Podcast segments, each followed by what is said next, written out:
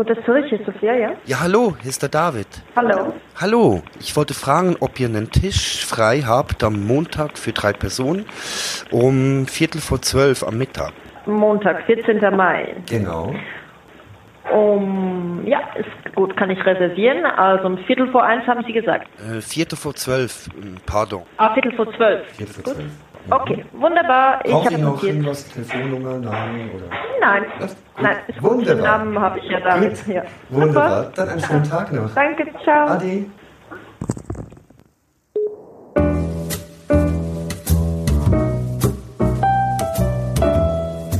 Guten Tag, Herr Nieder. Hey, Schön hallo. klappt es. Ja, hallo. Guten Tag. Das ist Paolo Dominik. Ja, hi. Danke für die Einladung. Ja, sehr Schön hier zu sein. Wir sind in Zürich, äh, mitten an der Langstraße und es ist Montag, Mittag. Wir gehen in ein Restaurant, das Hooters.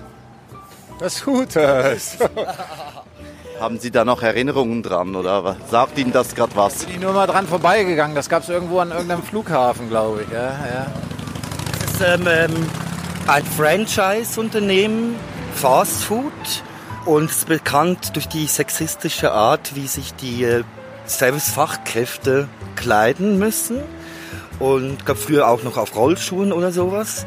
Ähm, ja, Es ist so ein bisschen so alles zusammen, was nicht mehr dem Zeitgeist entspricht. Ich bin gespannt. Ja, meine Frau wird sich freuen, dass ich heute hier bin. Ja. Ja, ja dann wagen wir es mal. Ihr denkt euch Sachen aus. ja, ja, ja, ja, ja. Das ist Sieht sehr orange aus alles. Ja, ist ein bisschen älter eingerichtet. Ähm, ja, äh, Holztische, äh, sehr, äh, ja, so baumstämmig, so So, und jetzt? Ich glaube, wir müssen nicht darauf warten, dass uns jemand platziert, oder? Vielleicht sollen wir es einfach mal wagen, ja. Waren gut. Salut. Wir haben reserviert, David, drei Personen. Euh, mais halt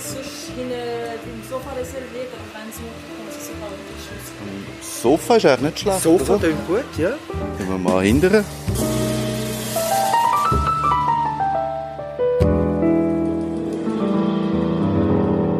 Vielleicht schnell zu Ihnen noch. Ähm, genau, wir haben Sie gar noch nicht vorgestellt. Sie sind Heiko Nieders, sind äh, höchst dekorierte Koch in Zürich. Zwei äh, Michelin-Sterne, 18 Gourmio-Punkte. Ähm, Sie kommen aus Schleswig-Holstein, ist das richtig? ja. Haben in Hamburg in vier Jahreszeiten gelernt. Ja, gut aufgepasst, der Mann, ja. Ähm, haben dann in Köln den ersten Stern erkocht. Ja, fast. Also ich habe in Berlin damals, da war ich Sous-Chef bzw. Küchenchef von einem Restaurant, wo, ähm, wo wir auch schon einen Stern erkocht haben gemeinsam. Welches denn? Das äh, V, das gibt es jetzt Ja, aber nicht mehr. ja, genau. genau. Und äh, das habe ich halt mit aufgemacht. Damals Sous-Chef bzw. Ähm, es gab dann den Herr Kleberg, der geschäftsführender Küchenchef war und ich war der Küchenchef. Mhm. Und da haben wir schon einen Stern gekocht und dann nachher äh, halt, wie Sie sagten oder wie du sagtest, in, in, in der Nähe von Köln, in Bonn, da dann einen Stern erkocht. Ja, genau. Ja, Und auch und- so ein paar Auszeichnungen. Ja, und dann sind Sie nach Zürich gekommen. Ja. Ähm, wie kann man sich das vorstellen? Also der Besitzer Herr Schwarzenbach von, vom Dolder hat Sie gecastet oder ist bei Ihnen essen gegangen oder wer hat Sie da geholt? Wie kann man sich das vorstellen? das ist alles über, also mit ganz viel Glück und Zufall ist äh, die Anfrage zu mir gekommen. Das kam über einen Freund, also so wie das ganz normal ist in unserer Szene, dass man immer mal, du hast Interesse, kennst du jemanden oder hast du Interesse, keine Ahnung, nach, in dem Fall nach Zürich und da wusste ich noch nicht mal, worum es ging. Und dann habe ich gesagt, ja, Zürich ist eine schöne Stadt. Ich hatte eigentlich gar nicht vor, mich zu verändern, aber ich habe gesagt, ja, ich höre mir das mal an, mal gucken, was das ist. Und dann, als dann direkt die Anfrage kam vom Haus, von der Personalabteilung. ähm, da war ich dann natürlich schon Feuer und Flamme. Und da ging es dann auch relativ schnell. Da kam der damalige Direktor, der Herr Schmid, der kam dann nach, nach Bonn. Äh, hat da auch übernachtet, war bei uns essen, hat das Projekt vorgestellt, hat sich mit mir unterhalten, also sozusagen das erste Vorstellungsgespräch. Dann bin ich dann schon nach, nach Zürich geflogen, habe dann sozusagen das zweite Vorstellungsgespräch gehabt hier. Da habe ich noch das Haus als Baustelle kennengelernt.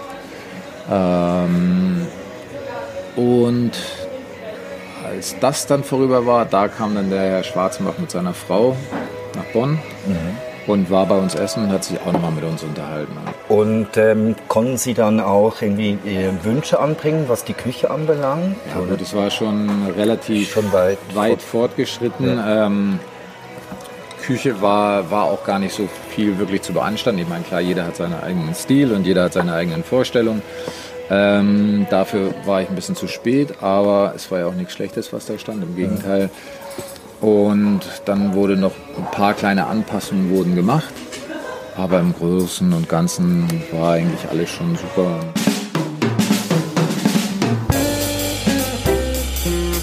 Ja, wisst ihr eigentlich, Sie kommen morgens früh in die Küche ins Dolder Ja.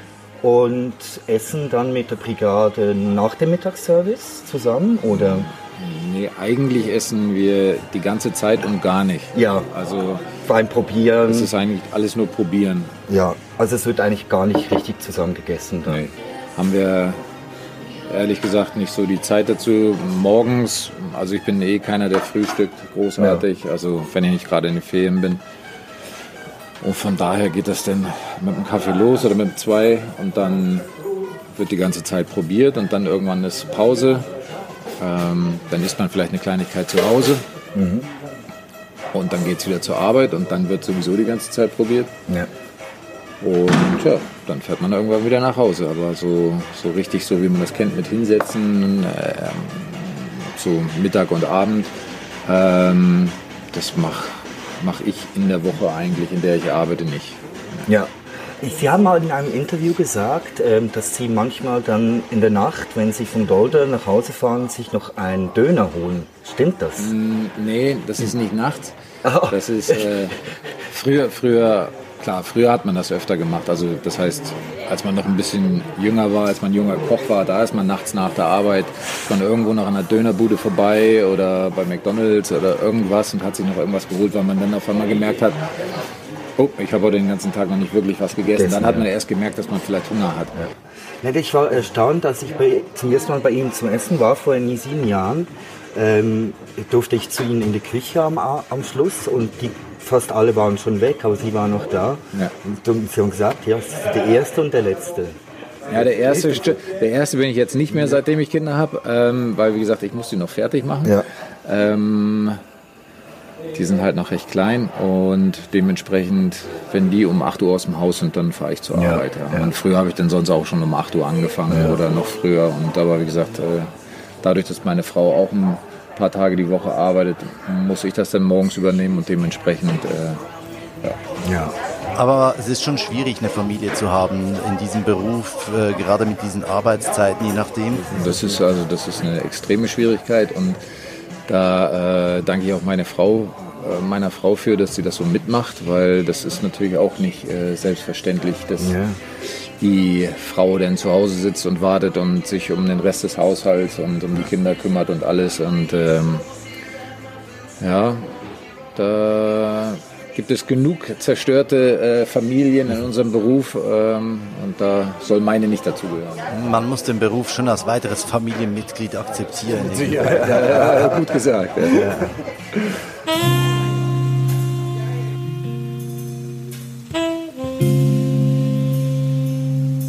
Wir haben hier ja bei Tischfrei auch schon öfters darüber gesprochen, ob Kochen Kunst ist. Kochen ist Handwerk und ähm, ich versuche das mal so zu- formulieren, wir sind Handwerker, wie der Schmied, nur wir sind vielleicht der Goldschmied. Ja? Und nicht der, der die Hufeisen da rumhämmert. Aber trotzdem müssen wir eine gewisse Grundausbildung haben oder nicht nur eine gewisse, wir müssen fundiertes Wissen haben, wir müssen die Grundtechniken des Kochens können, ja, wie der ganz normale Handwerker. Nur wir sind halt die, die es ein bisschen veredeln dabei, ja. Fertig. Vielleicht mal so für mich so als, als Laien, äh, wenn ich die Menüs sehe, die sind ja auch designt oder sind ja wie auch wie, wie optisch wie ein Bild. Wie kommen Sie auf diese Kreation oder wie gehen Sie davor, um so einen, einen Teller zu, zu gestalten? Also geschmacklich versuche ich das immer so zu beschreiben, oder andersrum, ich möchte mich ja auch begeistern. Ja? Ich möchte meine Jungs in der Küche und meine Mädels in der Küche begeistern. Sie sollen was Neues entdecken. Ähm, klar, wir könnten vielleicht die perfekteste Ente machen, die es gibt, also schon eine Million Mal ausprobiert, ja, die gibt es überall, aber bei uns ist sie am besten. Das ist so eine Sache, aber im Grunde ist es doch die Ente mit Rotkohl und äh, also Rotkraut und Klößen oder sonst irgendwas. Aber wir möchten halt was Neues erleben und da fange ich halt beim Geschmack an, bei der Kombination mit dem Geschmack. Und da suche ich mir ein, ein ich schreibe mir ein grobes Gerüst des, der, des Menüs, in dem Fall jetzt das Zehngang-Menü, überlege mir, welche ähm, Produkte, welche Hauptprodukte ich da drin verwenden möchte und dann nehme ich dieses Hauptprodukt und da vergleiche ich das immer mit so einem einarmigen Banditen. Das ist dann die erste sieben. Ja, die kriegt man relativ leicht. So, und dann etwas, um das Ganze zu kombinieren. Das ist dann schon eher etwas, ja, etwas gefügigeres, also sprich was, was, was man nachvollziehen kann. Das ist dann die zweite sieben, die kriegt man dann auch noch relativ schnell. Aber die dritte sieben für einen Jackpot, das, das, das dauert dann ein bisschen, ja. Und das ist das, ja, und das, das ist halt, das ist halt das Produkt, das ist die Zutat, die den Unterschied macht, ja. Und das ist, das ist halt das, was, was, was mich ein bisschen fordert, was mir aber auch Spaß macht. Und wie gesagt, das am Ende macht den Unterschied und dementsprechend dauert das ein bisschen länger, das zu finden. So, und das muss ich dann aber für mehr oder weniger jedes Gericht haben. Und ja, dann geht es natürlich noch darum, also einmal diese Kombination zu finden, dann geht es wieder was Technisches.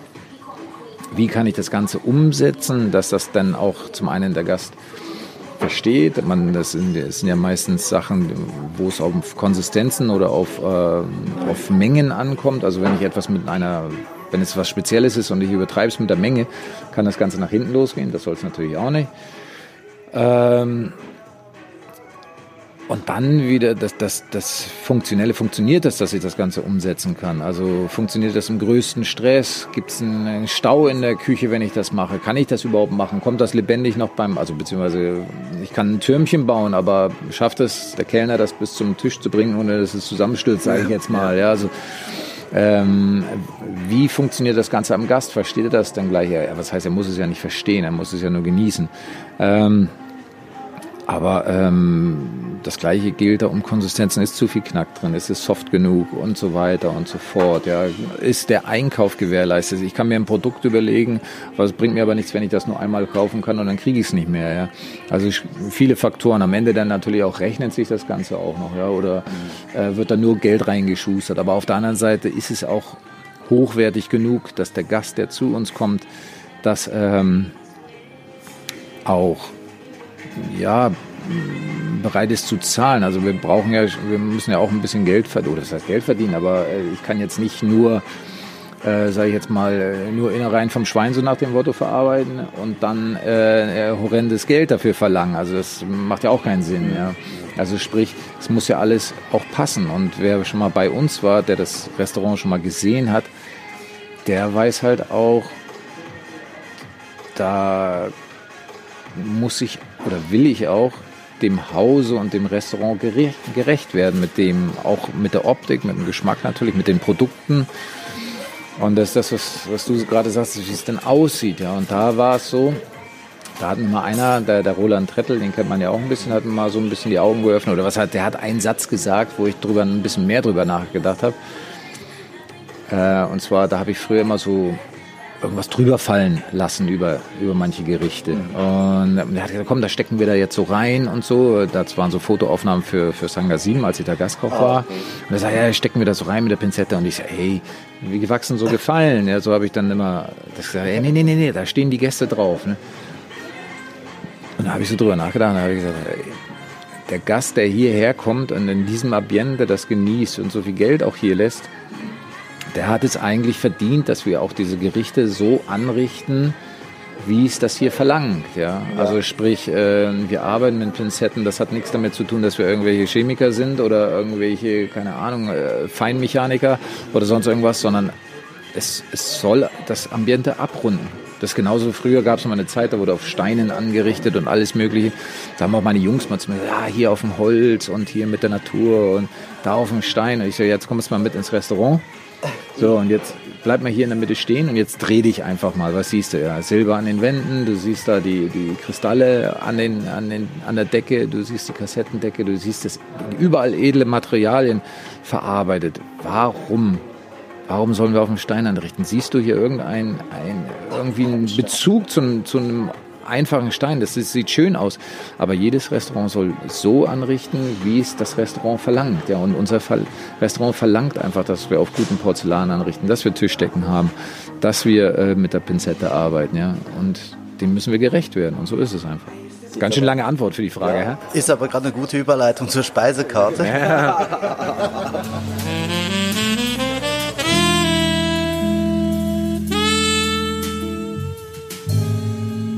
So, ja. So, ähm, das meiste ist ja Convenience Food, würde ich sagen.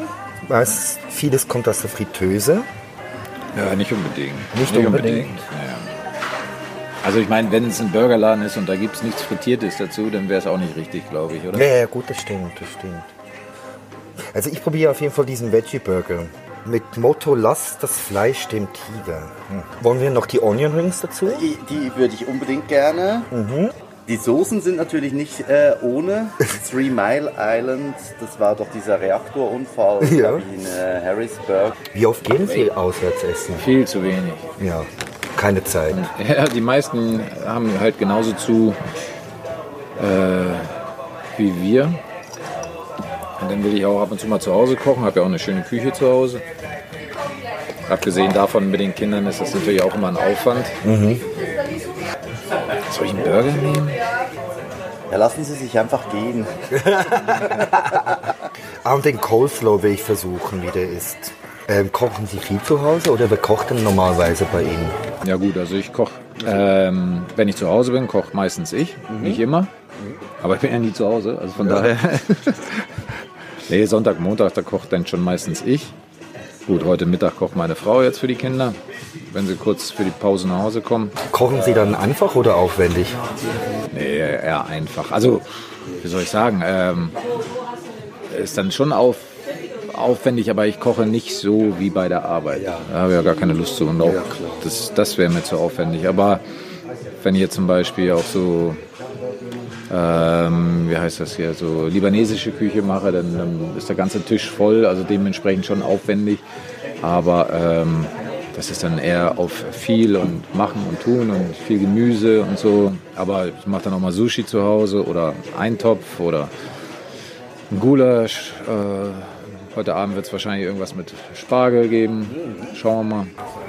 Ja, mal gucken. Ja, nach dem Mittag. mal was Sanftes dann noch.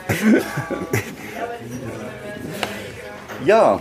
Ja, ich weiß, bei mir hängt es wieder. Das ist, so ist es immer. Ich kann mich immer nicht entscheiden. Ist es so? Immer? Ja, fast. Fast. Muss man nicht auch noch äh, aussuchen, welche von diesen Chicken Wings man nimmt? Die Daytona Beach Wings, die Boneless Wings oder die Huta Spezial? Aber ich will diese, diese, diese Nuklearkatastrophen-Soße probieren. Ja, die nehmen wir noch dazu. Oder 9-11 Hot.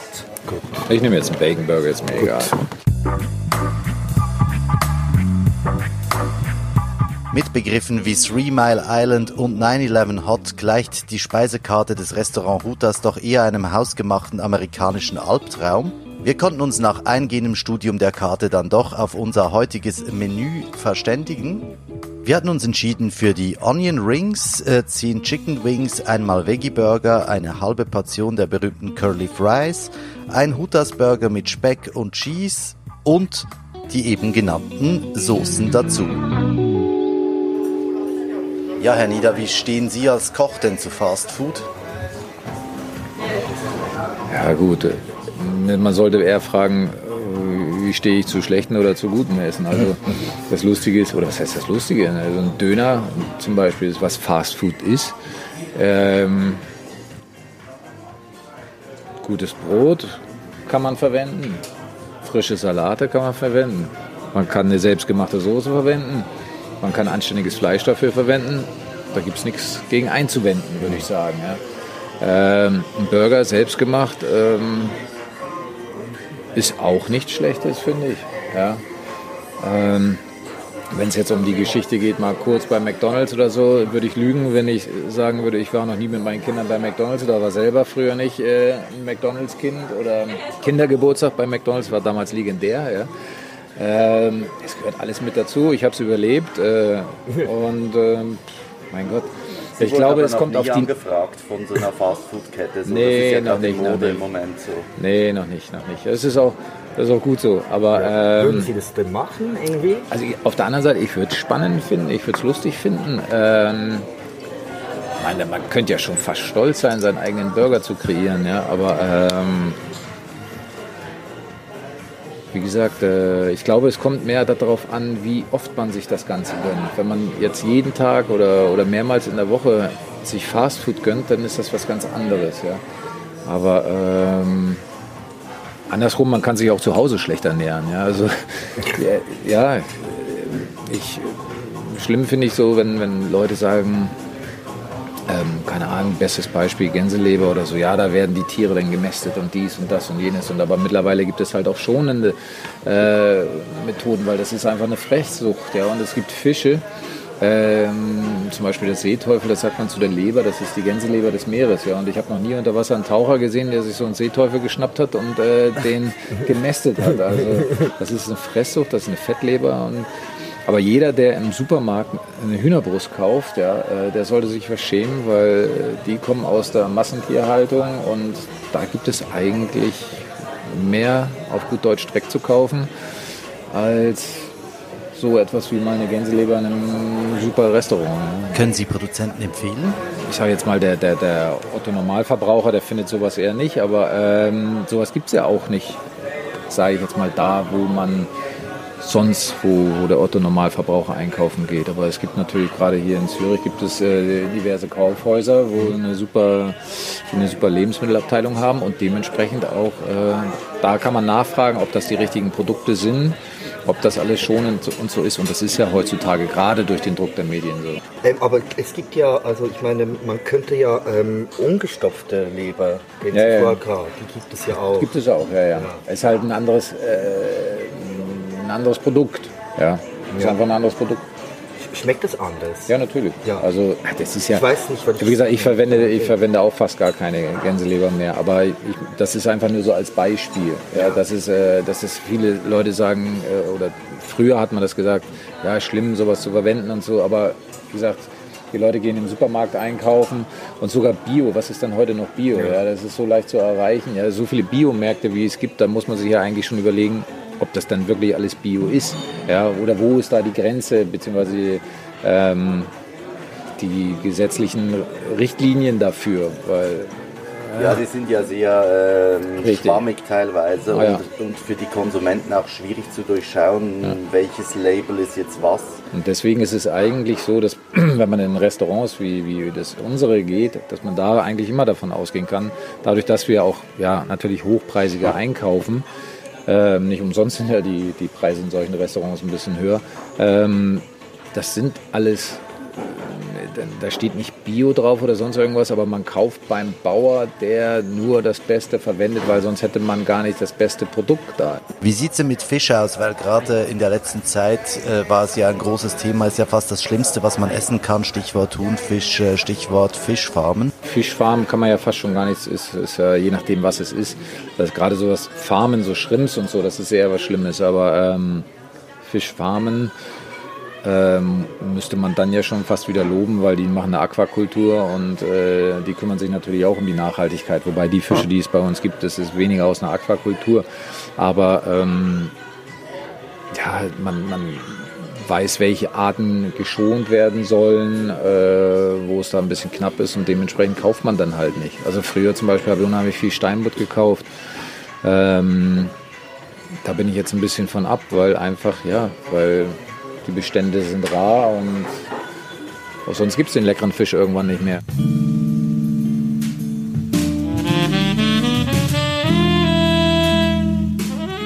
die mediale Aufmerksamkeit mit Kochsendungen und so, das ist ja in den letzten zehn Jahren wirklich explodiert. Und das Essen hat äh, heute, glaube ich, einen ganz anderen Stellenwert auch. Es wird mehr darüber geredet und nachgedacht und etc. Ähm, aber ich habe das Gefühl, ähm, es gibt aber gleichzeitig auch mehr Convenience Food. Und ich frage mich, wer kocht denn überhaupt noch? Es ist so wie so ein Ungleichgewicht. Irgendwie Leute beschäftigen sich mehr mit Essen, aber gleichzeitig kaufen sie mehr Convenience Food. Also alle beschäftigen sich damit, so oder so.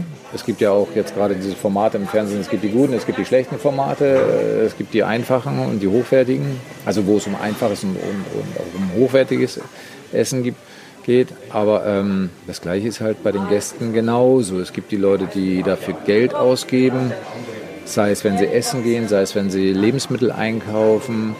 Ähm, sei es auch die, die dann äh, gerne viel kochen zu Hause, die haben eine tolle Küche zu Hause. Ähm, und es gibt einfach die Leute, die komplett keine Zeit mehr haben, die nicht wissen, worum es geht, ja, die, die ähm, ja, einfach Convenience-Produkte verarbeiten und dann damit glücklich sind. Ja. Die gibt es auch. Leider. Ja, Es gibt allerdings auch bei uns im, im Berufsstand gibt es auch. Es gibt die, die, die dann High-End kochen und es gibt dann die, die dann wirklich die Profis sind in, in Convenience verarbeiten.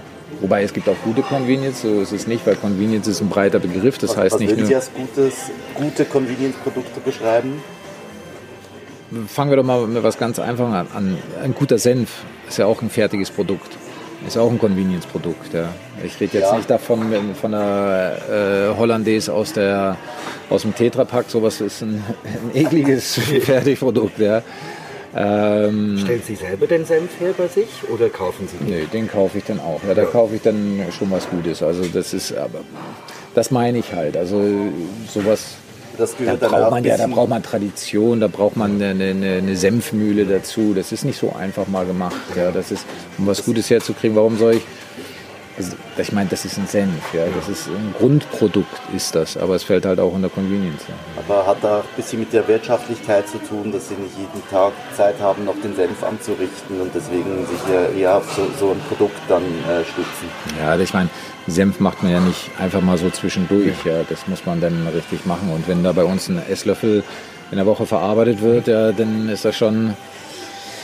Ja, und ich meine, es ist ja nicht Schlechtes, einen guten Senf zu kaufen. Ja, also ich gehe auch nicht im Berg, ins Bergwerk und äh, hole mir da das Salz raus. Ja, oder kaufe mir irgendwo ein Stückchen Land am Meer und mache mir mein eigenes Meersalz. Also irgendwo muss man ja schon so ein bisschen.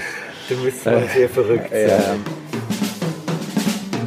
Über Mittag geht's fix, bei Fastfood noch schneller, das Essen wurde serviert oder anders ausgedrückt, es ist auch einfacher, das höfliche Sie bei einer guten Portion Curly Fries hinter sich zu lassen. Vielen Dank. Dankeschön. Ähm, äh, da, welche ist die, Ah, ähm, Ja, das wirst du dann schon merken. das ist die sehr scharfe, das ist die mittelscharfe. Also das, ist das ist der Reaktor und das Nein, nein, ah, der, das ist, der Notruf ist die schärfste. Ja, Der Ra- Das ist der Reaktor, ja genau. Äh, Besteck haben wir links auf dem Tablar. Interessant, mein Burger hat keine Soße. Es ist nur. Ähm, Vor dir. Ich sag jetzt mal du, oder? Das Ja, okay. Mach dir einen auf sie. ja, ja, okay, gut. ja, Ich das- hab mich gerade über das die ist ja sowieso gefreut. ein, Ja, sehr schön. Dada, das ist doch so eine Art Lebenstraum, der in Erfüllung geht, im Hutas per Du machen mit Heiko. Ja, wollte ich gerade sagen. Ich meine, nicht nur die Mädels kennen euch hier jetzt per Du. Hä? Dankeschön, Heiko. Aber zum Beispiel habe ich das Gefühl, ähm, Amerika hängt äh, sehr, also USA, äh, in der Sterneküche haben sie lange hinterher gehängt, so sehr ko- konventionell und sehr klassisch. Und jetzt kommen wieder neue Impulse. Ist fast schon explodiert. Was mit dem Alinea und so weiter und so fort, dem Meadow. Na gut. Das ist überall auf der Welt dazugekommen. Ja. Ja. Ich glaube, mit der Erfindung des Internets und der Verbreitung äh, ist so einiges im Leben dazugekommen. Ich klau nochmal. Ne? Ja, bitte bedien dich, bedien dich einfach. Das ist ganz normal. Hm, Als Noma mit seiner nordischen Küche angefangen hat, da wollte auf einmal jeder das machen, was früher gang und gäbe war, und zwar alles aus seiner Region verarbeiten. Ja, ein großer Hype. Huhuhu. Aber so musste das früher äh, jeder Koch machen, ja, weil es war einfach gar keine Logistik da. Ja. Also sprich, du musstest das da machen. Fermentieren und so, auch was ganz Neues. Früher wären die Menschen gestorben, hätten sie nichts eingelegt oder gemacht oder getan. Also es ist schön, dass das wieder auflebt, das auf jeden Fall. Aber das ist ja nichts, was man nicht kennt. Also Gut, Nur- vielleicht Ameisen, lebendige Ameisen hätte man früher weniger zum Würzen gebraucht. Ja. Und so mit Würmern und, und diese äh, Insektenküche, bist du da offen dafür? Solange es so viele leckere, gute Sachen auf der Welt gibt, brauche ich die Dinger nicht essen. Ja. Wenn ich irgendwo in der Wildnis ausgesetzt werde, äh, dann mache ich das wahrscheinlich auch, oder irgendwo im Busch in Australien lebe, ja, dann muss man das wahrscheinlich auch machen und dann ist es auch okay, aber mein Gott. Äh, mir hat mein Onkel Doktor gesagt, das Leben ist zu kurz, um schlecht zu essen und zu trinken. Ja. Der Satz ging noch weiter, aber das lasse ich jetzt. Ja. Aber der ist so schön griffig. So. Ja, ja. Ja. Der halt noch so nach zwischen den Onion Rings und den Chicken Ah. Wings. Aber was wir hier sehen, das alles Convenience, oder? Ja. Ja. Komplett. Auch der Coleslaw- äh, Coleslaw-Salat ist auch nicht, das ist angeliefert. Ja gut, wer hier reingeht, der geht davon aus, oder? Ja. Also, muss man sich ja nichts vormachen.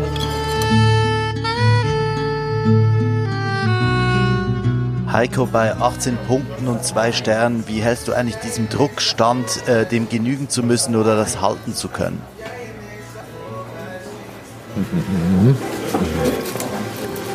Mama hat gesagt, man spricht nicht mit vollem Mund, weil. ja gut, der Druck ist, ist immer da, aber ähm, der Druck fängt bei uns selber an, dass wir halt, jeder Teller muss perfekt sein.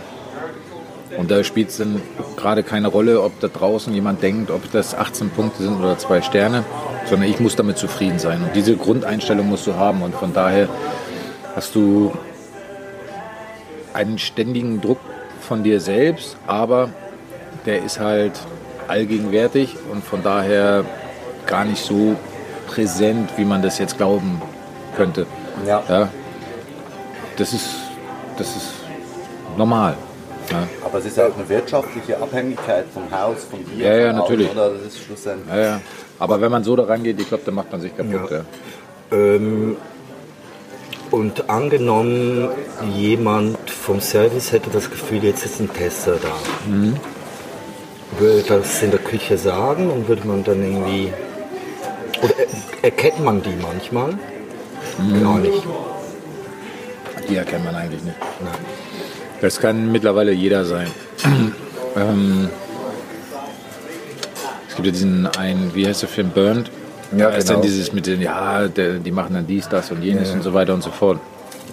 Aber davon, hab- also entweder bin ich extrem dumm oder habe noch nie was davon gehört, aber es gibt eigentlich keine Regel dafür. Aber ich stelle mir das schon sehr schwierig vor, in dem Beruf, in dem du arbeitest, muss jeden Tag dasselbe Level an höchster Perfektion erreichen. Äh, Wie machst du es selbst, wenn du einen miesen Tag hast? Kannst du das einfach äh, hinter der Küche äh, zurücklassen oder wie gehst du damit um? Also erstmal bin ich Meister des Verdrängens. Mm, das hilft mit Sicherheit auch sehr. Ähm, ich sag mal so, wenn ich vielleicht einen miesen Tag habe, dann habe ich immer noch meine Jungs, mit denen ich lange zusammenarbeite, die das natürlich auffangen, weil es ist ja eh alles eine Teamarbeit.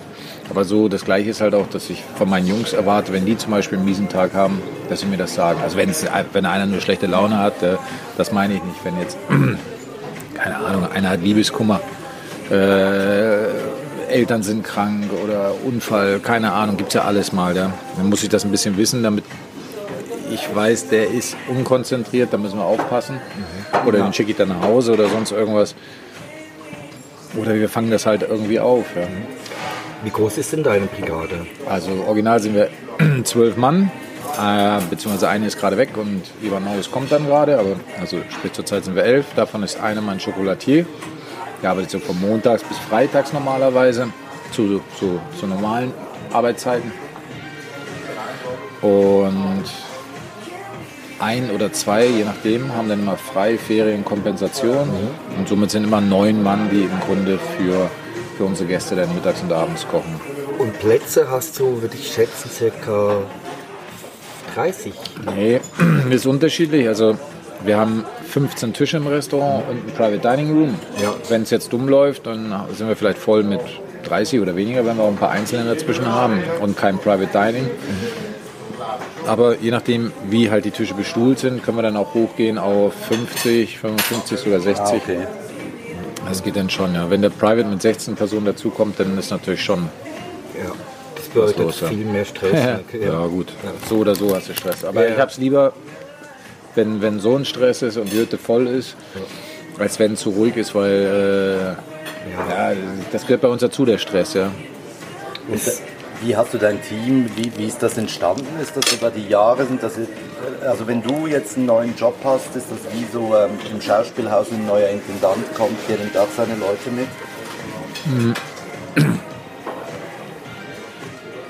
Ja, schon. Also es sind noch welche dabei, die. Also einer ist komplett noch dabei und eine im Service, also einer in der Küche, einer im Service, die schon im alten Restaurant davor noch dabei war und das ist jetzt über zehn Jahre her. Mhm. Sonst habe ich noch einen in der Küche, der schon die Eröffnung mitgemacht hat, zwischendurch mal weg war und wieder da ist. Auch einer von meinen Zuschefs. Und ansonsten eigentlich viele Leute, die schon sehr lange da sind. Aber in der Gastronomie ist es eigentlich so, dass du froh sein kannst, wenn, oder so war es zu meiner Zeit, wenn jemand länger als ein Jahr bleibt. Früher hat man gesagt, man geht ein Jahr da, ein Jahr da, ein Jahr da, immer was lernen. Und somit bin ich immer froh, wenn einer länger als ein Jahr da ist. Und äh, das ist toll. Und keine Frau momentan? Doch, doch, doch, doch. Äh, zurzeit habe ich zwei. Ja. Demnächst wieder drei, davor hatte ich auch drei. Ja, wunderbar, danke. Und äh, ist es laut bei dir in der Küche? Es gibt den normalen Geräuschpegel, mh, der natürlich auch bei erhöhtem Geschäftsauskommen ein bisschen lauter wird, einfach bedingt durch Klappern, Töpfe, Kühlschränke, Ofentür und natürlich auch durch Annoncen. Also sprich, wenn, wenn, wenn ich jetzt sage, äh, was jetzt neu kommt, also was neu bestellt worden ist oder das müssen wir jetzt fertig machen oder dies oder das oder jenes, ähm, da entsteht ganz normal eine erhöhte Geräuschkulisse. Hm. Aber wenn du jetzt das meinst, so mit der Schreierei oder sonst irgendwas, wie man das aus anderen Küchen kennt, das äh, ist schon, schon längst vorbei, das Thema. Das habe ich schon hinter mir.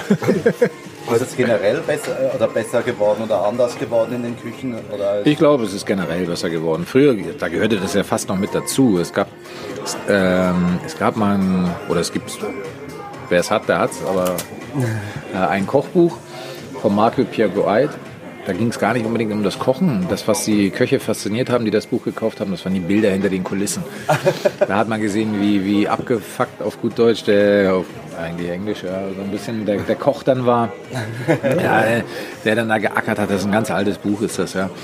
Weil sie sich mal einen Kellner geschnappt haben, äh, den zur Seite gezogen haben, schon so ein bisschen im Spaß. Aber das gehört alles mit dazu, ja. So ein paar Sprüche dabei, so nach dem Motto, ähm, ja, Gastronomie ist die Fremdenlegion der Nichtskönner. Sachen. Also, das war also dieses Leben hinter den Kulissen, das war da mehr so beschrieben von einem Drei-Sterne-Restaurant. Und das war, ja, das war, das war cool, das gehörte dazu. Aber sowas heutzutage, ähm, da laufen die Jungs äh, am liebsten mit gestutzten Bärten durch die Gegend, ja, möchten sich die Finger nicht dreckig machen und äh, glauben, ja, das Kochsein ist so ein bisschen wie, äh, wie in der Fernsehsendung, ja. Aber es ist nicht mehr. Aber spürst du das selber auch? Ich meine, du hast ja so Instagram-Account und so diese die Sterneköche sind ja mittlerweile auch schon zu so kleinen Popstars mutiert oder so. Auf jeden Fall empfinde ich das ein wenig. Arbeitest du an deinem Image äh, an in Social Media? Nee, eigentlich nicht. Also das sind Eindrücke von uns, sei es die Gerichte oder das, das, das Werk im Hintergrund. Aber das andere von wegen, dass man nicht mehr so, so aufgebracht ist wie früher, das ist einfach so, ich bin ja auch, ich bin ein alter Hase sozusagen. Ich habe das ja schon alles tausendmal erlebt. Ich habe mich schon tausendmal über das Gleiche aufgeregt. Da regt man sich einfach nicht mehr so auf wie früher. Und irgendwann, und das ist auch das Schöne im Leben, wenn man dann auf einmal eine Familie hat, dann merkt man, oh, da gibt es noch andere Sachen im Leben. Ja, es gibt Sachen, die sind wichtiger. Also nicht, dass es für mich nicht wichtig ist, dass ein Teller gut aussieht und dass das alles gut schmeckt, sondern das ist kein Grund mehr, um auszuticken oder sonst irgendwas. Das ist einfach, ähm, macht man das einfach normal und fertig. Ja? Vielleicht kriegt derjenige, der den Fehler gemacht hat, einen kleinen Anranzer, eine kleine Ansage hier. Ja, so nicht. Keine Pfanne auf den Kopf gestellt. Nee, das gab es früher auch nicht. War, das- ist es ein ur- urbaner Mythos? Das, das, ich nehme an, weil Sie gelernt haben, äh, die Lehre gemacht haben, in vier Jahreszeiten war der Umgangston vielleicht noch ein anderer. Nicht wirklich.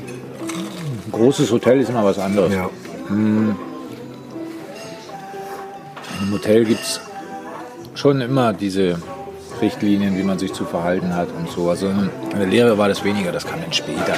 Und das war auch, wie gesagt, eigentlich nie so schlimm, wie man das jetzt immer glaubt. Aber klar, als ich junger Küchenchef war oder Sous-Chef, da hatte ich schon mal meine Ausdicke. Also, dass man irgendwie geschrien habe oder so, mir mal jemanden geschnappt habe ins Kühlhaus und den mal zur Sau gemacht habe. Ja. Aber mittlerweile, wie gesagt, nicht mehr.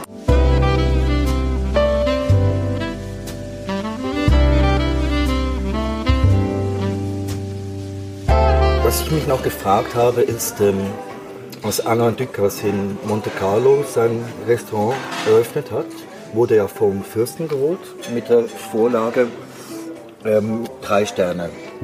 Die hat er ja innerhalb von zwei, drei Jahren gekriegt. Ähm, haben, hat man ihnen auch gesagt, wir wollen ein Hotel mit drei Sternen? Nein. Nein. Keine Vorgaben. Aber sie wollen den dritten Stern. Ich will so kochen, wie es mir Spaß macht mit meinem Team, dass das für jeden gut funktioniert. Das heißt, ähm, ohne dass ich da jetzt, wie jetzt eben beschrieben, irgendwie am Rad drehe und dann äh, uns zum Erfolg prügel oder sonst irgendwas. Wir müssen auch Zahlen liefern. Also das heißt nicht eher von wegen hier, du kannst machen und tun, was du willst, wir bezahlen. Ja, wir müssen am, am Ende müssen wir mindestens die schwarze Null schreiben. Ja. Ähm, wir sind zwar als Restaurant nicht selbstständig, aber das Hotel ist selbstständig. Wir haben nur etwas Tolles hingestellt bekommen und ansonsten müssen wir uns selber finanzieren. Und dementsprechend, ähm, aber das ist auch gut so, muss man dazu sagen. Ja. Und dementsprechend ist erstmal wichtiger, dass ich alles andere erfülle, als das dann. Ja, ich meine, das ist immer, wir wollen gut kochen, wir wollen das Beste geben, wir wollen immer besser werden. Das ist etwas, das ist allgegenwärtig. Ja. Aber trotzdem muss man auch andere Sachen noch berücksichtigen. Ja. Ja. ja, das ist eben schon ein Phänomen. Ähm, also ganz viele Drei-Sterne sind wirtschaftlich ähm, nicht, können nicht auf einem Bein stehen, sonst müsste das Menü fast doppelt so viel kosten. Ja. Ähm, und Und dazu muss man sagen, das möchte keiner bezahlen. ja, ja, genau. Also man, Also sprich, wenn man in ein Gourmet-Restaurant geht, ähm, dann isst man eigentlich immer ein Schnäppchen. Im Gegensatz, wenn man in eine Pizzeria geht, Ja. da ist eigentlich Wucher angesagt. Ja. Ja. hast du das Gefühl, dass die Gäste kritischer geworden sind als früher? Nee, die waren also schon immer. mit diesem TripAdvisor, mit dem, jeder ist dann schon ein Kritiker und so weiter und so fort. Das ist, das finde ich ein bisschen ist ein Nachteil. Ähm, aber das fand ich schon immer. TripAdvisor, ich finde es gut, um irgendwelche Richtlinien zu geben, so ein bisschen, so, nicht Linien, aber so, so Richtwerte zu geben. Wenn, wenn alle zufrieden sind, ist alles gut. Aber doch weiß ich ja nichts über die Person, die das abgegeben hat, das Urteil. Ja. Das kann jemand sein, der keine Ahnung hat, nur einen schlechten Tag. Das kann jemand sein, der halt Ahnung hat. Ja. Und von daher verlasse ich mich dann doch immer lieber auf, auf irgendwelche Restaurantbewertungen von, von einschlägigen äh, Restaurantführern. Ja, klar. Aber ähm, es ist halt so, dass jeder Gast irgendwie glaubt, er hat Ahnung davon, weil das ja etwas ist, was er täglich macht. Jeder Essen. isst täglich. Und insofern glaubt jeder natürlich auch, er hat ein bisschen Ahnung. ne? Ja.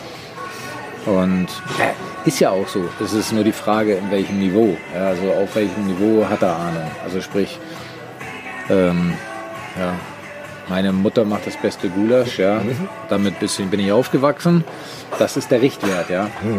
Ja. Dass das vielleicht gar kein Gulasch ist, sondern ein Ragout und dass das eigentlich äh, komplett was Falsches ist, dass Mutti das immer nur so genannt hat. Ja. Da kann er natürlich nichts für, aber er glaubt da äh, deswegen Bewertung abgeben zu können.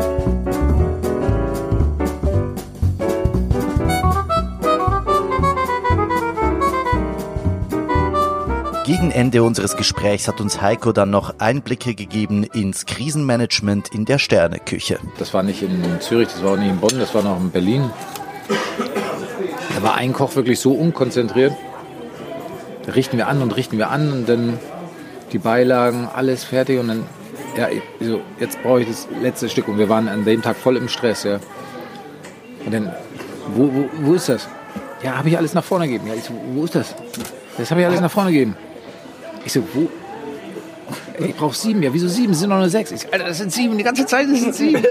Und das kann man dann nicht mehr nachmachen. Das heißt, das musst du diese sechs angerichteten Teller, beziehungsweise sechseinhalb, äh, musst du komplett wegschmeißen Ja. und alles nochmal neu machen. Ja. Weil einer nicht aufgepasst hat und sich verzählt hat. Oder einmal, das war, das war der gleiche Vogel, das war Silvester, auf einmal, ja, nächster Hopp, also wenn man das so als Event schickt, ja, ähm, ja, und weiter, und weiter, und weiter, und ist das nächste Fleisch. Habe ich nicht. Ja, wie hast du nicht? Habe ich nicht. Also, Das kann nicht sein, ich habe dir alles vorportioniert. Das, habe ich nicht, habe ich nicht. Und dann stand wieder so ein halbes Restaurant geschickt und kein Hauptgang mehr. Ich so, das kann nicht sein. Ich habe das alles vorportioniert. Wo hast du das gelassen? Ja, habe ich nicht. Und das halt im größten Stress Ja, an Silvester. Ja. Und Hat er ein Blech im Kühlschrank übersehen. Mit dem Fleisch. Das waren zwei Bleche und er hat nur eins gemacht. Ja, oh. Und dann gibt es aber auch gerade keine Zeit, um da große. Nee, nee, nee. Da, da, da, da, muss dann da, hat man immer, Ja. Sofort. Mir ist, auch, das war auch in Berlin damals, das war jetzt einfach ein technisches Problem. Das war, wir hatten eine große Gruppe, eine Autofirma war das. Wir hatten eine Präsentation, alle Journalisten und alles mögliche. Und dann kam ein Fischgang, die wollten wir nur mal ganz kurz noch mal heiß schieben in, in diesen Konvektomat. Also es war schon vorgesagt und dann, also alles vorbereitet, dann auf, auf Bleche und wollten wir nur einmal ganz kurz heiß machen. Machen das Blech rein, auf einmal macht's Knall und diese Glasscheibe, die das Ganze schützt, ist in eine Million Teile zersprungen. Das ist aber, das ist also krass, ja. Ja, Und den Fisch hast du dann natürlich nicht mehr da gehabt. da, hab ich, da bleibt gar keine Zeit. Da sagst du einfach, lass das da alles liegen, stell's bei Pfannen auf. Dann habe ich irgendwie von hinten einen Thunfisch geholt, habe das da portioniert. Das war das Einzige, was ich da hatte. Haben wir den Gastgeber informiert, pass auf, was passiert. Der hat sich so darüber gefreut, dass wir in so einer Notsituation so reagiert haben. Und äh, er ist noch in die Küche gekommen, hat uns doch äh, gelobt, hat dann noch die Scherben auf, dem- auf dem Boden gesehen ja, und fand es einfach super, dass wir das machen. Und ja, aber das sind dann so Momente, wo du dann sagst, oh, das brauche ich nicht nochmal. Wie gewohnt bei Tisch frei, hier noch die Service-Rubrik Beurteilung der Toiletten. Hm, man riecht es schon, wenn man es runter. So, hm, es riecht schon ein bisschen strenger. Mhm, mhm. Also Jetzt sind wir hier. Wie, wie würdest du das beschreiben? So die, die Farbe ist, was ist das? Äh, es ist ähm, Chamois, würde ich sagen. Eierschalenfarbig. Eierschale, aber es könnte halt sein, dass hier noch geraucht wurde. Ja, und, und es mal weiß war und einfach schon seit 20 Jahren nicht mehr gestrichen worden ist. Dann, äh, das Männer. Boudoir, ja, ähm, Kacheln, weiße Kacheln, ähm, Blau gestrichener äh, Türrahmen. sind nicht sehr sauber, aber auch nicht schlimm. Ähm, es ist nicht verteckt. Es sind irgendwie die ähm, Sticker, die da manchmal vom FCZ hingemacht werden, die werden schön abgekratzt, sieht man noch die Reste. Ähm, ja, es geht eigentlich. Es ist einfach nicht sehr angenehm. Pflegeleicht.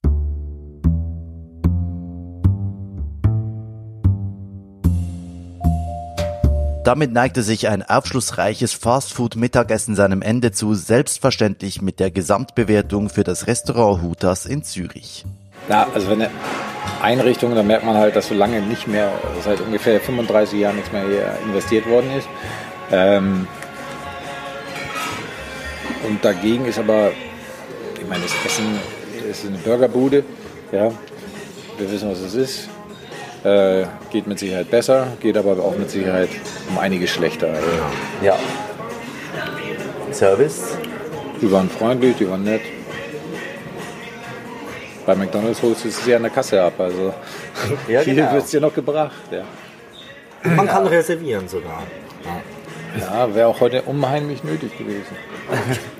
Es war auch keine Frau hier drin, also außer die Bedienung. Nur Ja, Männer. es sind ja nur Männer, das ist tatsächlich so, ja. Ja. Also Fleisch kommt aus der Schweiz, das ist ja auch lobenswert.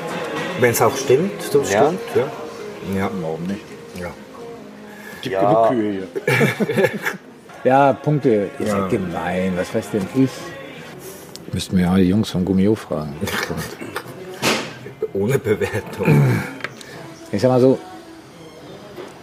dadurch, dass die Einrichtung so ein bisschen, die Toilette würde ich jetzt auch nicht gerade Allerdings ist das für mich auch nicht unbedingt ein Kriterium. Ähm, machen wir eine 6 draus. Hm, durchaus. Schon. Es ist immerhin eine Bürgerbude. Ja, Ja. Für eine Burgerbude? Und der also, Burger war nicht schlecht. Also es gibt mit Sicherheit bessere, aber Es gibt schon gibt viele viel schlechtere. Genau. Ja. Weil es war schön kross. Du hattest die vegetarische, den vegetarischen Burger. Ja, der war okay, aber nichts Spezielles. ähm, Und die Einrichtung, es ist jetzt Tag, es ist hell. ja, Äh, stellen wir uns das Ganze vor, so wofür das Ding hier gebaut worden ist. Es ist 23 Uhr, du hast dich mit deinen Kumpels getroffen. Ähm, es ist schon Bier geflossen, es fließt noch mehr. Ja, ja, dann siehst du die so. Einrichtung auch nicht mehr, beziehungsweise dann ist es dir wahrscheinlich auch ziemlich egal. Also von daher, man muss es bewerten, das was es ist. Ja. ich gebe mir fünf. Genau, ja, ich wäre wahrscheinlich auch auf 5. Die Chicken Wings waren Ja. okay. Ihr hattet ja auch keinen Burger gegessen. Genau. Ähm, die Onion Rings waren gut. Ich würde, ähm, ich war überrascht, es war, es war äh, freundlich schon bei der Reservation, es war wir- Ja, es- aufmerksam, Okay. also bis vielleicht am Anfang, aber naja, das ist ja, können wir jetzt noch verschmerzen. So. Es Da war ja noch gar nicht richtig auf. Eben, es war gar noch nicht richtig auf. Ich würde sagen 5, ja. ja, da kommen wir auf 5, Bleibt es bei der Bewertung letztes Wort? bei Ja. allen? Ja, Gut, ja. ja, dann äh, wunderbar. Heiko, vielen herzlichen Dank, Ja, dass sehr du dir gerne. Zeit genommen hast. Das war aufschlussreich. Danke. Ja, danke schön, dass ich um, an einem Montagmittag um 12 Uhr äh, hier sein durfte mit euch. 5,3 Sterne von möglichen 10 für das Restaurant Hutas an der Stauffacher Straße 96 in 8004 Zürich. Telefonische Reservation unter 043 243 8055. Vielen Dank für die Aufmerksamkeit und bis zum nächsten Mal. Tisch frei wird Ihnen präsentiert mit Unterstützung der Stiftung für Radio und Kultur Schweiz SRKS und Netzetera Cultura.